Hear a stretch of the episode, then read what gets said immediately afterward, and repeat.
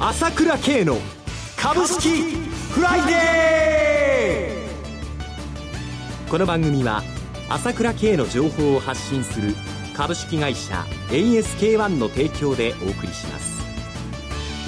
皆さんおはようございます。アシスタントの浜田節子です。朝倉慶の株式フライデー。パーソナリティは、アセットマネジメント朝倉代表取締役で、経済アナリストの朝倉慶さんです。朝倉さん、おはようございます。おはようございます。よろしくお願いいたします。よろしくお願いします。そして、毎月第3金曜日は、個別銘柄スペシャルのゲストといたしまして、経済評論家の山本慎さんをお迎えしてお送りします。山本さん、おはようございます。おはようございます。よろしくお願いいたします。よろしくどうぞ。さて、アメリカ FOMC ですが、9年半ぶりの利上げ、踏み切りました。本当ですね。まあ、はい、お騒がせで、お騒がせではないんだけれども、ええ、まあ、最高にうまくやったんじゃないですか。ここまで見事に、こう、完全に織り込ませて、はい、結局、ほとんどの市場参加者は、もう、この規定路線ということで、まあ、多少混乱もありましたけども、まあ、最高にうまくいったケースだと思いますよね。はい、えー、見事だったと思います。はい。はい、山本さんいかがですか？うん、あの、やっぱり、連続利上げじゃなくて緩やかな利上げっていう方針スタンス示しましたんでね、はい、これで市場は相当安心したと思いますね。はい、うんまあ、あの、アメリカはイベント通過して、国内も日銀の金融政策決定会合、今日までありますけれども。これはよくわかりませんね。まあ、おそらく もう期待感がほとんどなくなってますので、ええ、まあ、クリスマスプレゼント多分ないでしょうけども、はい、まあ、これはこれでということで、ね、まあ、ただやっぱり今相場見てると非常にね、もうこの荒れるっていうのはいつものことで慣れちゃったけども、はい、まあ今週もね、月曜火曜で660円も下げて、なんだこれはってとこだったけども、はい、私もその時点でレポートに書いたんですけれども、天気だよっていうことでね、ええー、いくらなんでもやっぱりポジション調整その他があるわけですから、もともと12月高いわけだから先週も言ったけども、売られすぎということで、これはやはり FOMC という大イベントを通過して、やっぱり平常に戻ったということだと思いますよ。もともと日本、需給関係悪くないんですから、今年1年見ても今日発表がありましたけども、外国人投資家今年、まあ、買い越しになるかならないか分かんないギリギリのとこですよね。はい、個人は5兆円近く売ってますよね。えー、まあ年金は上がってくると売るんだけども、まあ年金が買って、まああと法人がね、自社株買いで買っただけなんだけども、はい、やっぱり重要なことは、結局上がったってことなんですよ、一年見れば。日本株が一番上がっているわけですよ。明らかにやっぱり私は基本的な玉の吸い上げは続いているし、まあもちろん、今回の原油安とかね、はい、まあ中国の減速、それからハイルド債、ハイルド債の問題とかいろんなことは来年も起こるんだけども、基調は変わらないよということですよ。ここの路線を捉えながら、やっぱりね、まあ、おしめもあるんでそれを見てもいいし、えー、ただ私はこの上昇路線というのは変わらないと思うんで、強気でたよというのがですね、これが一番の核だと思いますよ。上昇基調に変化なし、ね、あ、ないと思いますね。それではお知らせを挟めまして、個別銘柄スペシャルです。プロの株式情報が欲しいなら、朝倉慶。経済予測のプロ、朝倉慶の情報は、株式会社 ASK1 が配信中。ウェブサイトはキーワード ASK1 朝倉で検索。モーニングニュース、経済レポート、月刊 CD など豊富な情報をご用意。まずは無料メールマガジンのご登録を。株式会社 ASK1 は証券取引、金銭、有価証券の予託、貸付行為は行っておりません。また、情報提供する金融商品のお取引では、相場変動などにより損失を生じる恐れがあります。朝倉慶の株式フライデー。今日はゲストに経済評論家の山本慎さんをお迎えしてお送りしております。山本さんに注目銘柄をお伺いする前に、え引き続き相場見通しについてなんですが、17日のアメリカ株式相場、4営業日ぶりに大幅反落で戻ってきました。また、原油の先物相場、再び下落してるんですよね。そうですね。34ドル台に入っちゃいまして、はい、まあこれはあの、今月4日の OPEC 総会で、まあ、当日までね、減産合意が濃厚だと言われてたのが、結局7時間会議して、決められなかったですね、減産を。だから実質増産を追認した形ですよね。で、そうなりますとね、ちょっと困るのは、あの、原油収入が国家財政の多くを占めてる国っていうのは、下がった分だけ増産しないと、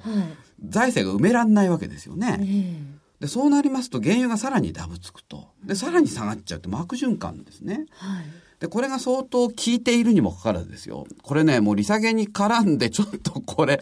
少しフライングっていうかね、実はその FOMC の前日、おとといですよね。はい。アメリカ議会は、今まで30年間続けてた、要するにアメリカ産原油の輸出の解禁を事実上合意してるんですよ。はい。で、この法案を近く出して、まあこれ、大統領もこれ拒否権発動しない見通しですから、結局アメリカが、アメリカって今世界最大の原油生産国ですからね、これが原油の輸出を解禁するっていうことになるんですね。だこれで今日も安値つけちゃったんで、34ドル台まで。原油業界のちょっと構図が変わってくるんですか？変わってきましたね。で、そもそもアメリカっていうのは、えー、このシェール革命のおかげで、はい、おかげでっていうか、まあ、これをきっかけにして、はい、いわゆるその、リバランス政策ってやってるんですね。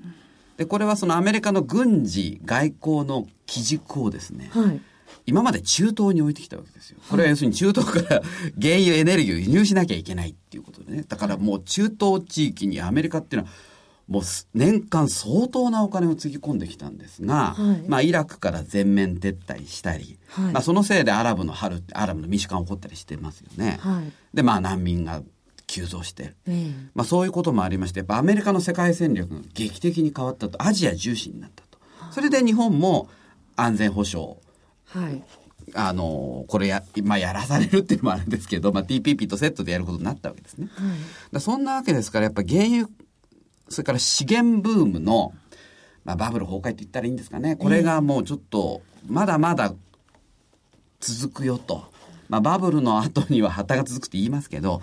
これはもうちょっとね、株式相場全般の波乱要因になるかなと思いますね。これはおそらく 来年のね、はい、おそらく大きなイベントっていうか、この問題はずっと続きますね。で、パニック的なことが起こることも来年あり得るでしょうね。この原油、ないしは そういった産油国の問題ではね。はい、えーしかも今日アメリカ、まあ僕が来る日ですから、第3金曜日で、メジャー S q だ。3ヶ月に一度のメジャー S q ですから、はい、今日も荒れるとは思いますが、これで今日で、この日銀決定会合から今日のアメリカのメジャー S q で大イベント終わりですからね。イベント通過しました。で、しかも来週ね、天皇誕生日で祭日がありますけど、はい、あそこまでで、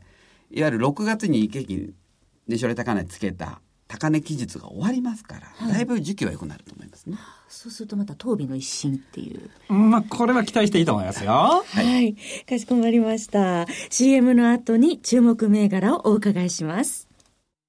朝倉慶が発信する情報は株式会社 ASK-1 にお任せ。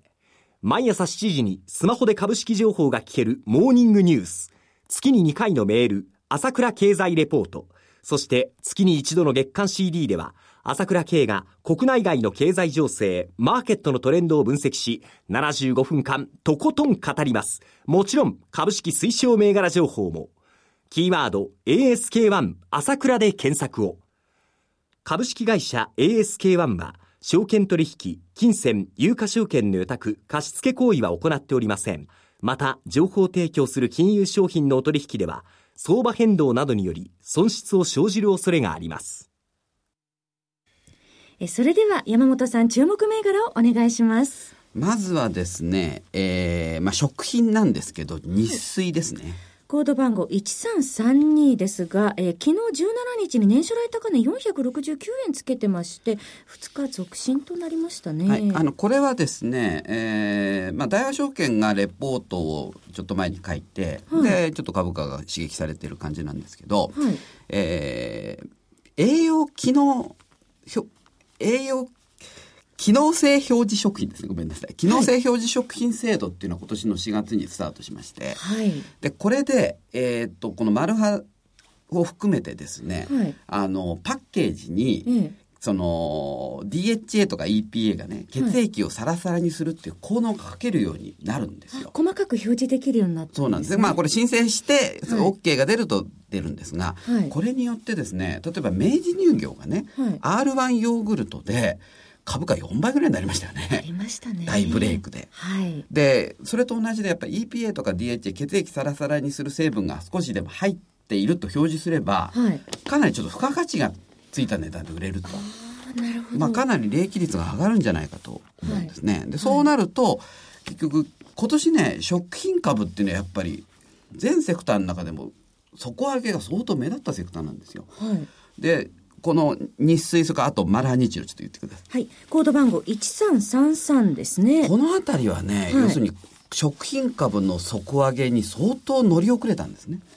で、今回の機能性表示食品、この制度のスタートで、ここがやっぱり底上げに乗れるんじゃないかなと見て今回ちょっと注目しています。世の中も安全性とか機能性評価されていますからね。そうですね、はい、面白いと思います、はい、え続いて有機 EL 関連で、はい、双葉電子。コード番号6986です。はい。あのー、まあ有機 EL っていうのはえー、実はもう液晶よりもかなり薄くできて、はい、でもともと2000年前後 IT バブル時は有機 EL が次世代ディスプレイの本命になるって言われてたんですね。でところが、はい、ちょっとやっぱりね製造技術が非常に難しくてぶどまりが悪いんで、はい、結局ほとんど普及しないまま液晶の時代に入っちゃったんですよ。でそれが、まあ、11月の第4金曜日にアップルが、まあ、3年後からですけど iPhone に有機 EL を採用するって報道されて、はい、こう大変なことになってるんですね。でおそらくこれでですね、アップルのこれ歴史的決断だと思うんですけど、これ有機 EL ディスプレイっていうのは多分液晶に置き換わると思うんですよ。はい、将来的には。それで今ちょっと、今はまだそれに関しては利益ほとんど出てないんですけど、その関連銘柄ちょっと人気化してまして、はい、で、双葉電子は、えー、これはあの TDK の子会社で、はい、世界で最初にその TFT 方式のフルカラー液晶テレビを開発したメーカーを TDK から買収しまして、はい、で今その子会社がですね、えー、ウェアラブル端末向けに有機 L ディスプレイ出してるんですね。ちょっと面白いなと思います。双葉電子はい。それから続いて、ほどがや科学。4112ほどがや科学は11月30日に初来高値257円つけて、ストップ高つけてる場面もありましたね。ねで、これ結構乱高下してて、今買い場かっていうとちょっと基本押し目でないと買えないんですけど、ほどがや科学はやっぱり有機 L 年間10億円ぐらいずつ赤字出してたんですよその部門がね、はい、でこれやっぱり普及すると株価も定位ですから相当メリット大きいと思いますね。はい。有機 EL 関連でした、えー、番組そろそろお別れの時間となってまいりました。ゲストといたしまして経済評論家の山本慎さん。パーソナリティはアセットマネジメント朝倉代表取締役経済アナリストの朝倉圭さんでした。お二方ともありがとうございました。失礼しました。私朝倉慶が代表を務めます株式会社 ASK1 では、私がとことん調査して分析した経済情報や株式銘柄を紹介しています。ASK1 朝倉で検索していただき、ウェブサイトから無料メールマガジンを登録していただければ、様々な情報をお知らせします。日々の株式投資の有益な情報は ASK1 から受け取ってくださいね。それでは今日は週末金曜日、頑張っていきましょうこの番組は朝倉慶の情報を発信する株式会社 ASK-1 の提供でお送りしました。最終的な投資判断は皆様ご自身でなさってください。